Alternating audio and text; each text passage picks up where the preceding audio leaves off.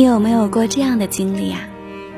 在家里跟父母吵过架，气冲冲地跑回学校，到了寝室才发现背包被割开了一个大口子，半个月的生活费顿时没了着落。舍友公放的情景美剧中的嬉笑声，弄得你莫名火大，想吃个苹果压压火，又被小刀划伤了手。一份 PPT 做了三遍，老板还是不满意。下午六点还没吃午饭，手边的微信不停的发出提示音，你不用看就知道，又是男朋友的夺命连环催。不是说好去吃饭的吗？你再放我鸽子就分手了啊！好不容易做到尾声，电脑却突然蓝屏，重启之后却发现你的 PPT 里只剩下前三页。你跟人合租在不足四十平的小房子，每个月掰着指头计算着自己的积蓄，准备着等攒够房租就搬出这个阴冷潮湿的小隔间。可就在还差一点点的时候，母亲忽然打电话说父亲被车撞住进了医院，人倒是没事儿，就是需要钱。你把银行卡上的钱汇出去后，没多久就接到了 HR 的通知：今年形势不好，公司要缩减 HC，给你两周时间准备一下，月底来办离职手续。你能吃苦。能受气，顶得住九九六，也受得了八八六。任何一个单一维度上的压力，你都能 hold 住，却还是应付不了生活的四面楚歌。眼睁睁的看着四面八方的压力带着狞笑冲你奔涌而来，却像是被施了定身法一般动弹不得。只要一个瞬间，就被压力的洪流。吞没了，这样的瞬间，也正是人最容易崩溃的时刻，让人理性全失，体面全无。每个人都很难避免与这样的时刻狭路相逢，因此，如何应对它，就成了生活中的重要一课。那妍妍希望今天的这三条建议对你会有所帮助。一，回到可控的环境，做些可控的事儿。人类永远是追求控制感的动物，生活的混乱失序之所以会让人觉得压力山大，正是因为它打破了我们对可控的预期。我什么也做不了，做什么也没用，这种自我否定。本身就伴随着巨大的内耗，来自生活的每一点压力都会在这种想法下扩散，成为对自己无能的指责。但吊诡的一点在于，当你指望不上命运的善待时，唯一能靠得住的也只剩下自己的这一口气。一旦你开始怀疑自己对生活的掌控能力时，你也就彻底掉进了压力的无底洞。想要扛过崩溃的时刻，最重要的就是重塑对生活的控制感。尽量回到自己熟悉的地方，比如家里，比如公司，比如酒店房间，哪怕就是看着头顶的灯在自己的操纵下一明一灭，也好过在街上漫无目的的游荡，让更多未知雪上加霜啊！美食，祈祷。恋爱的作者伊丽莎白·吉尔伯特曾经一度被抑郁症困扰，经常会无法自控的陷入崩溃情绪，哭得无法自已。情绪不可控的时候，唯一能控制的就是自己的行为。他想了一个办法，每次抑郁上头的时候，就站起身来，试着单脚站立。就是这样一个不起眼的小行为，让他改写了与自己的对话。看，我没有完全失去对生活的控制，至少在我哭得歇斯底里的时候，我还可以单脚站立啊。谁也没有办法保证生活永不脱轨，但你至少要相信自己。当生活跑偏的时候，你能把它拉回来。二，做自己的树洞先生。很奇怪吧？我想一定会有很多人认为找人倾诉才是摆脱压力的有效途径，但出问题的从来不是行为本身，而是你做出这个行为的时间点。倾诉的确是重要的解压方式，但它最好的时间点并不是发生在压力累积的档口，而是你已经。大概理清了思路，至少是能平静下来应对这些事的时候。一方面，当然是因为哭诉和抱怨都于事无补；另一个人的爱莫能助，往往会进一步加深你的无力感。另一方面，我们的生活中也的确缺少训练有素的倾听者。不妨换位思考一下。如果你的朋友来找你诉苦，说生活有多么多么不如意，你会怎么回应他？是，我懂，这的确挺不容易的。是，别多想，一切都会过去的。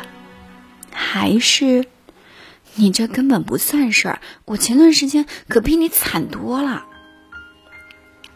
这三种最常见的回应方式，归根到底都是在传达一个讯号：你的问题很小，很普通，根本用不着担心。而人的本能之一，就是证明自己情绪和遭遇的特殊性，于是倾诉的过程中，也成了无形中放大自己负面情绪的过程。你的关注点也会随之跑偏，从探寻。我怎么改变现状？到证明我真的好惨啊！你根本不懂。我有一个排解压力的独家秘籍，是记录自己的情绪日记。方法也很简单，写下事件和情绪的同时，也记录下时间点。比如，又不是我弄错的，凭什么让我背过？太委屈了。十二月六日，十点半。下次还是认真一点吧。接手别人的东西之前啊，一定要先做全面的检查和确认。十二月六日十一点，这种记录最大的作用是把意识流的情绪转化为明确有序的思路。回头看去的时候，你也会发现自己是如何抽丝剥茧一般，一点点梳理出头绪的。更重要的是，日记本永远不会对你说：“我懂，没什么，我比你更惨。”一个人要学会做自己的树洞。给自己时间放空，别在压力堆积的档口做什么 to do list，也别在遭遇挫折的时候责备自己，都是我做的不够好。我应该更理智、更坚强、更有自制力。查漏补缺和自我反省是成长中的不可或缺的过程，但别在情绪濒临崩溃的节点给自己雪上加霜。不要在此时此刻做任何加法，把自己放空、清零，反而是更有效的途径。条件允许的话，可以小睡一下。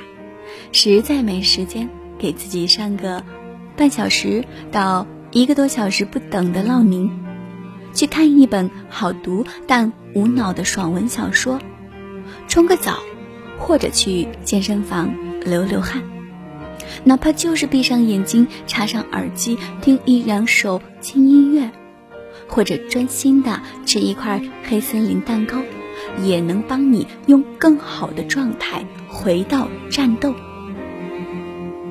生活就是一场持久战，你不要放弃，也不要急呀，加油啊！那以上就是今天节目的全部内容，我是妍妍，下期的我要活的无可取代栏目与您不见不散哦。就算雨只是白。这一路荒凉满身尘埃，就算注定了悲哀，一生所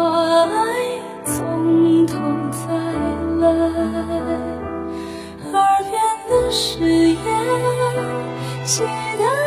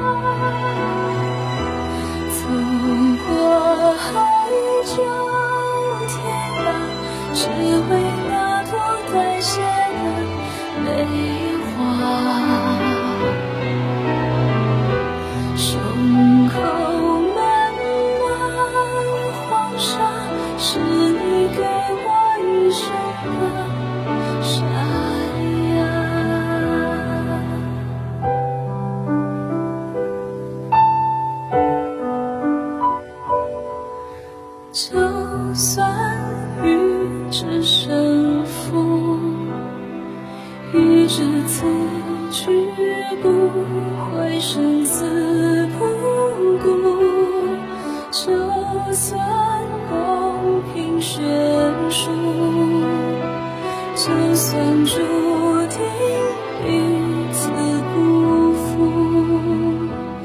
命运的起落。你说过。残忍的缠绵，我记得彼此的双手紧握过，一起忍受，一起闪烁。走过无边黑暗，风吹的尽头灯火，一盏。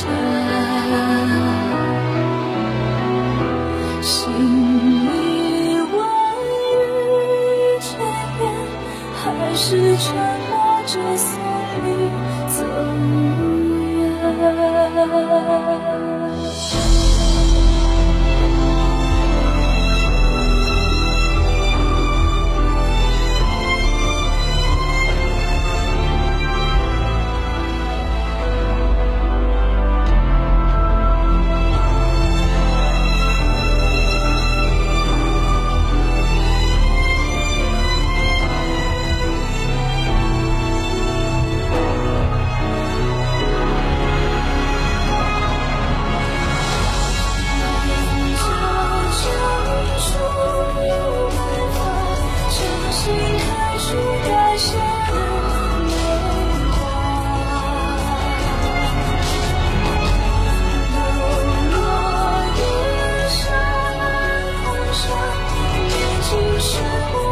谁